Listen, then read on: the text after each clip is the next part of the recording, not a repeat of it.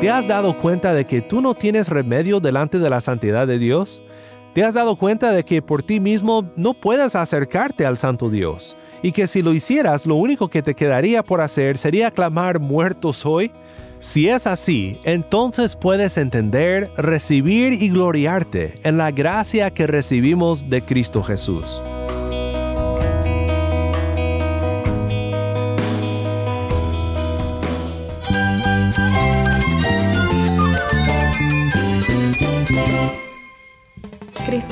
Todo. Cristo es el Rey del universo, es quien guía nuestras vidas. Él es grande y amoroso. Él es real. Solamente Jesucristo es nuestro Señor y Salvador. Es mía quien me fortalece. En Cristo Jesús hay esperanza, hay paz. Y nuestro Dios es un Dios de rescate. Estás escuchando a El Faro de Redención, Cristo desde toda la Biblia para toda Cuba y para todo el mundo.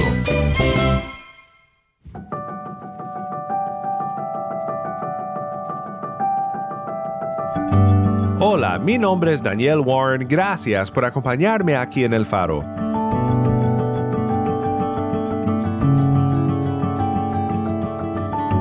Hoy continuamos en nuestra serie Himnos de la Fe. Hemos estado explorando temas que cantamos en algunos de los himnos más amados por la iglesia. Es interesante cómo la música toca nuestro corazón de una manera diferente, de una manera única. Es importante leer y estudiar la doctrina bíblica, pero estoy convencido de que también es muy necesario cantar la doctrina, porque es así como muchas veces la atesoramos en nuestro corazón. Hoy veremos un himno que toma su punto de partida de Isaías capítulo 6, de la visión que Isaías recibió del trono de Dios.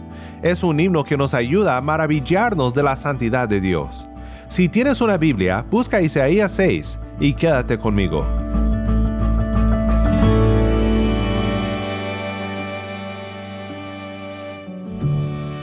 El faro de redención comienza ahora con Santo, Santo, Santo, canta Miguel Asenjo.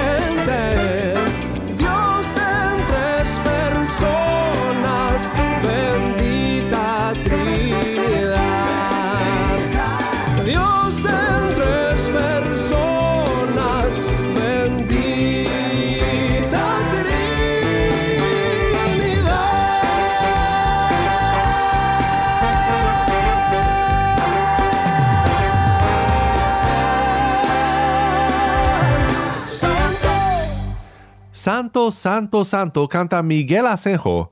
Mi nombre es Daniel Warren, estás escuchando a El Faro de Redención. Cristo desde toda la Biblia, para toda Cuba y para todo el mundo.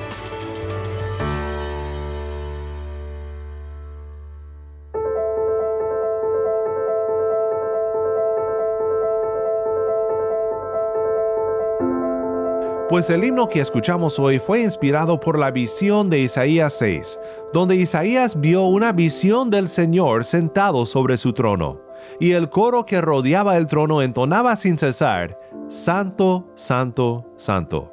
¿Alguna vez has visto algo tan bello, tan hermoso, tan impresionante que te hizo muy consciente de lo pequeño que eres? Una vez tuve la oportunidad de volar con un amigo sobre el desierto Anza Borrego en California. Recuerdo que la avioneta era muy pequeña y volamos tan alto que las pocas casas, carros y animales en el desierto parecían de juguete.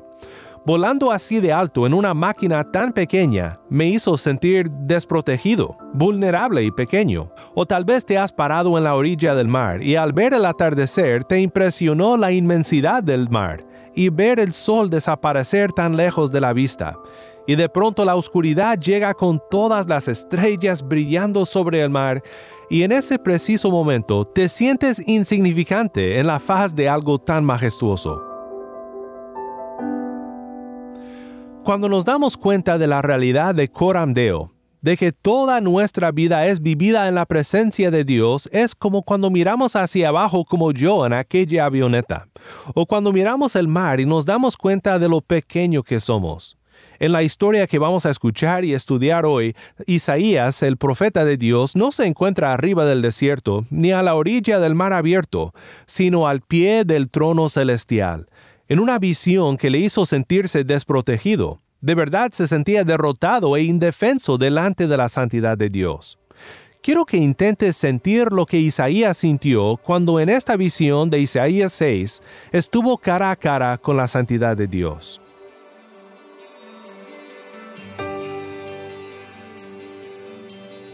En el año de la muerte del rey Usías vi yo al Señor sentado en un trono alto y sublime, y la orla de su manto llenaba el templo.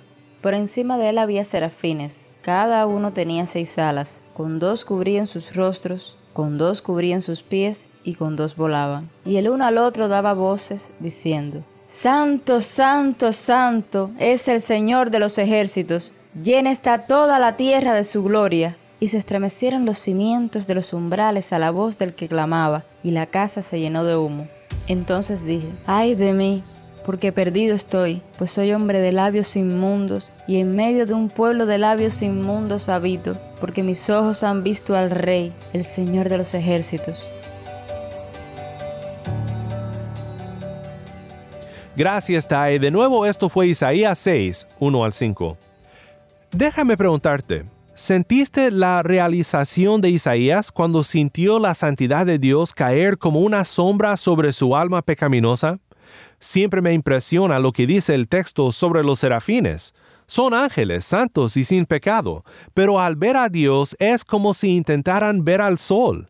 No lo pueden ver sin cubrir sus ojos, sus rostros, sus pies.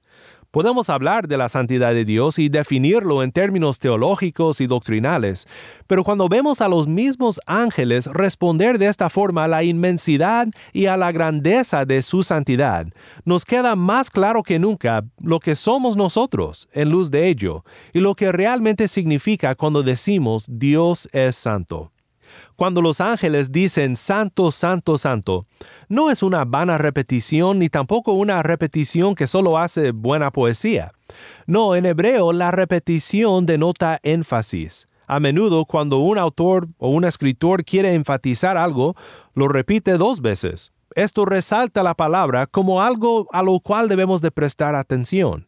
Pero tres veces esto es aquí un énfasis inusual reservado para los puntos más importantes que se comunican en el Antiguo Testamento. Así que cuando Isaías describe el canto de los ángeles, los que claman delante del trono de Dios día y noche, no nos debería sorprender que la santidad recibe este triple énfasis, Santo, Santo, Santo. Con cada repetición el volumen sube, el significado penetra aún más. Dios es santo, santo, santo. Los eruditos notan que ningún otro adjetivo en el Antiguo Testamento se repite tres veces. Dos veces sí, pero tres veces no, nunca. La santidad de Dios merece esta distinción. No existen palabras suficientes como para describir adecuadamente a la santidad de Dios, así que el escritor recurre a la repetición para que nos quede claro. No hay nada ni nadie como este Dios. Nuestro Dios es santo, es otro, es decir, está en una categoría única. Y no debemos olvidar el contexto de esta visión de Isaías. Dice el versículo 1 de Isaías 6, en el año de la muerte del rey Usías. Es algo que tal vez leemos rápido sin considerar lo que realmente significa. La trayectoria de la vida del rey Usías es una advertencia a todos los que no toman en cuenta al Dios Santo. Usías comenzó su reino reconociendo a Dios, pero no terminó bien su vida, rechazando lo que debía de haber sabido sobre quién es Dios. No vivió corandeo. Podemos resumir su vida en dos versículos de 2 de Crónicas 26.5 y 2 de Crónicas 16.16. Hablando de Usías, la palabra de Dios dice, y persistió en buscar a Dios en los días de Zacarías, entendido en visiones de Dios, y en estos días en que buscó a Jehová, él le prosperó. Mas cuando ya era fuerte, su corazón se enalteció para su ruina, porque se rebeló contra Jehová su Dios, entrando en el templo de Jehová para quemar incienso en el altar del incienso. Uno de mis profesores en el seminario, el doctor William Godfrey, observó lo siguiente en lo que la palabra dice sobre el enaltecimiento del rey Usías. Dice Godfrey, después de todo su éxito, de toda su realización, de toda su bendición, Usías se enalteció. Usías repitió la historia del pueblo de Dios a lo largo del Antiguo Testamento. Cuando sufrían, se quejaban. Cuando prosperaban, olvidaban a Dios. Usías prosperó y olvidó que todo lo que tenía venía de la mano del Señor, y que todo lo que él logró fue por la bendición del Señor. Entonces se enorgulleció. La palabra hebrea a veces traducida enorgullecer significa en realidad enaltecer. Usías se enalteció, se enalteció su corazón y dijo, vaya, de verdad soy lo máximo. En pocas palabras, se corrompió y no tuvo fe.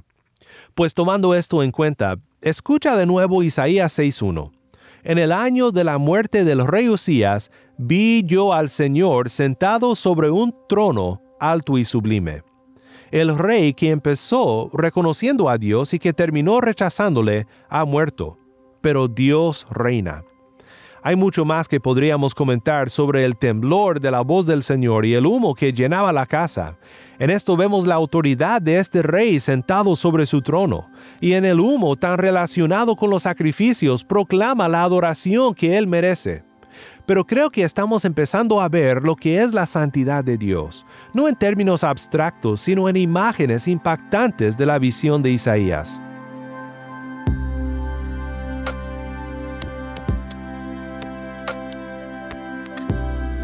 ¿Qué efecto debe de tener todo esto en nosotros? Estamos pensando juntos sobre lo que significa vivir corandeo y vivir siempre consciente de la presencia del Santo Dios, pero al considerar su santidad, ¿cómo podemos buscar la santidad en nosotros? Isaías dijo, Ay de mí porque perdido estoy, pues soy hombre de labios inmundos, y en medio de un pueblo de labios inmundos habito porque mis ojos han visto al Rey, el Señor de los ejércitos. ¿Alguna vez has pensado en por qué Isaías se habrá fijado en sus labios inmundos?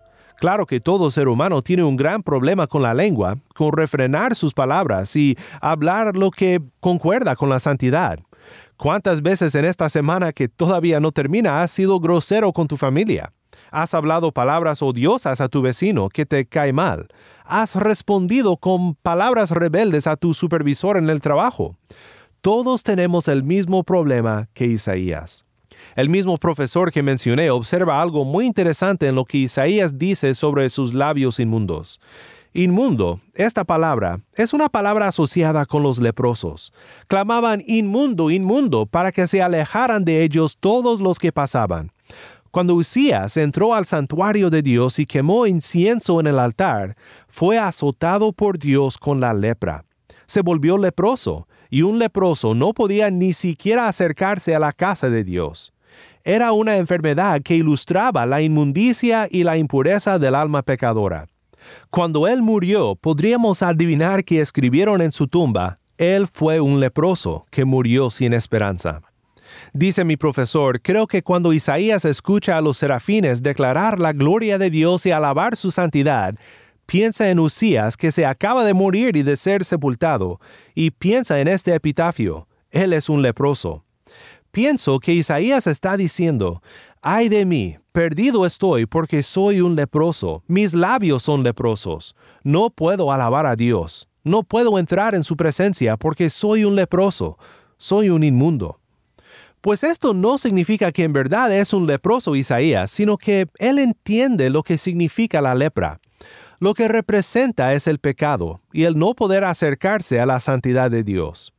Esto es lo que este pasaje nos enseña. Lo que nos hace ver es que la santidad de Dios es un gran dilema para pecadores como tú y como yo.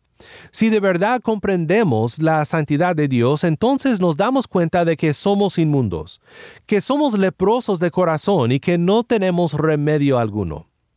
¿Te has dado cuenta de que tú no tienes remedio delante de la santidad de Dios?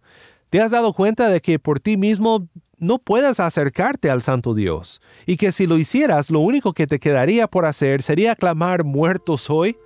Si es así, entonces puedes entender, recibir y gloriarte en la gracia que vemos en el resto de esta historia. La santidad de Dios es un gran problema para pecadores como tú y como yo, pero un remedio redentor nos perdona y nos prepara para caminar corandeo en toda la vida, sirviendo al Señor y reconociendo su presencia. Escuchemos mientras Tai lee el resto de esta historia.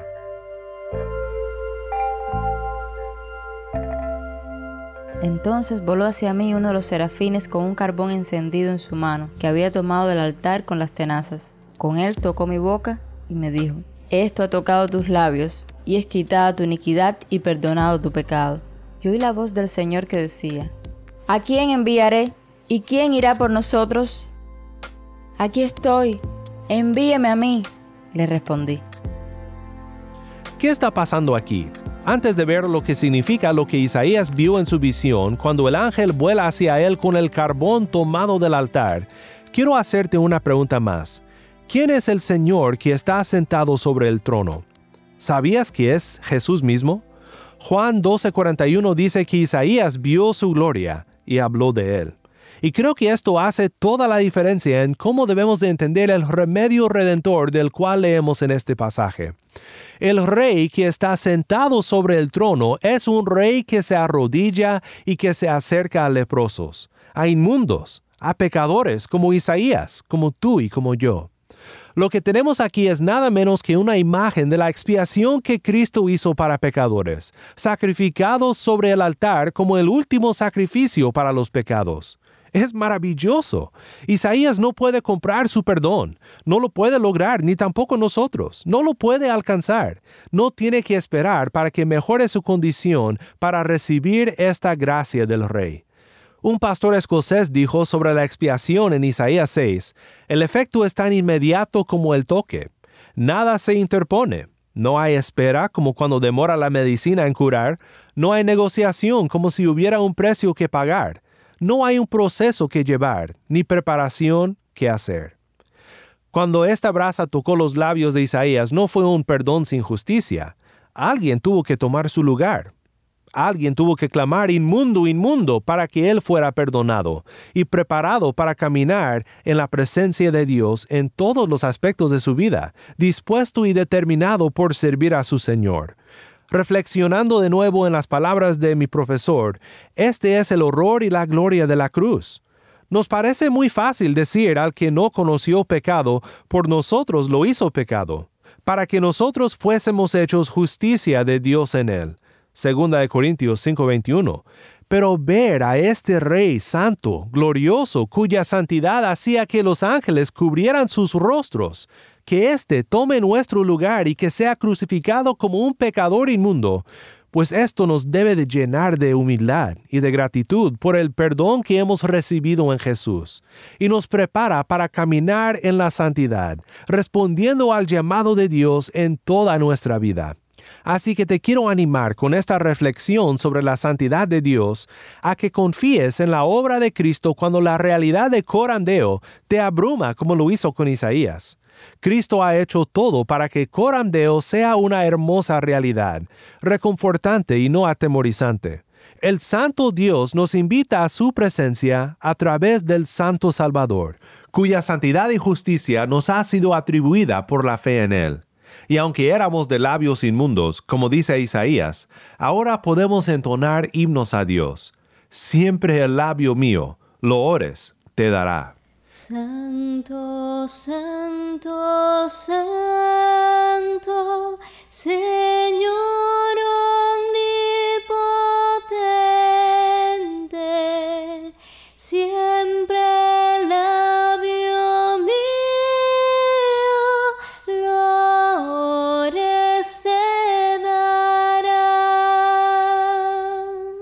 Santo, santo, santo,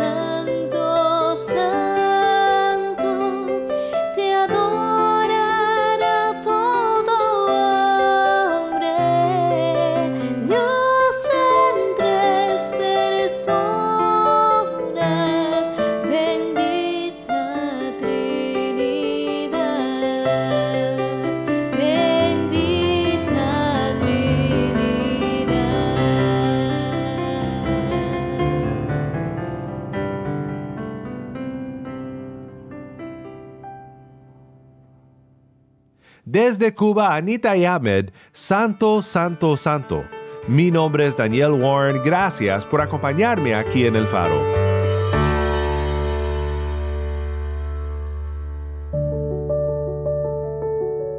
Oremos juntos para terminar. Padre Celestial, gracias te damos por este pasaje de tu palabra que nos llena de asombro por tu inmensa y perfecta santidad. Nos sentimos muy pequeños frente a tu santidad porque reconocemos que somos pecadores necesitados de tu gracia. Necesitamos tu perdón. Necesitamos la obra de Cristo para cubrir nuestra culpa y transformarnos más y más conforme a su imagen. Todo esto te lo pedimos en el santo nombre de Cristo Jesús nuestro Redentor. Amén.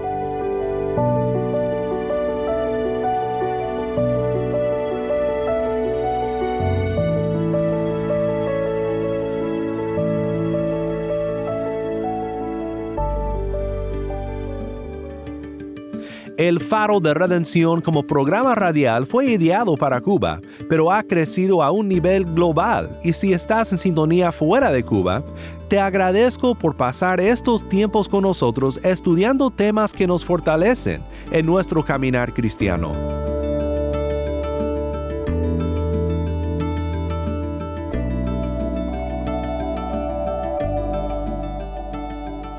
¿Tienes una historia que contarnos sobre cómo el faro de redención está impactando tu vida? Mándanos un correo electrónico a ministerio arroba elfaroderedención.org. Nuevamente nuestro correo electrónico ministerio arroba elfaroderedención.org. O si te es más fácil, puedes enviarnos un mensaje de voz en WhatsApp. Nuestro número es 1786-373-4880. Nuevamente nuestro número de WhatsApp 1786-373-4880. Y no olvides que también nos puedes seguir en las redes sociales, en Facebook, Instagram y Twitter. Solo busca el faro de redención. Allí encontrarás más contenido durante la semana para animarte en tu fe y para mantenerte informado sobre el ministerio de El Faro. Para más información sobre este ministerio y sobre cómo tú puedes formar parte de nuestra misión, visita nuestra página web elfaroderedención.org.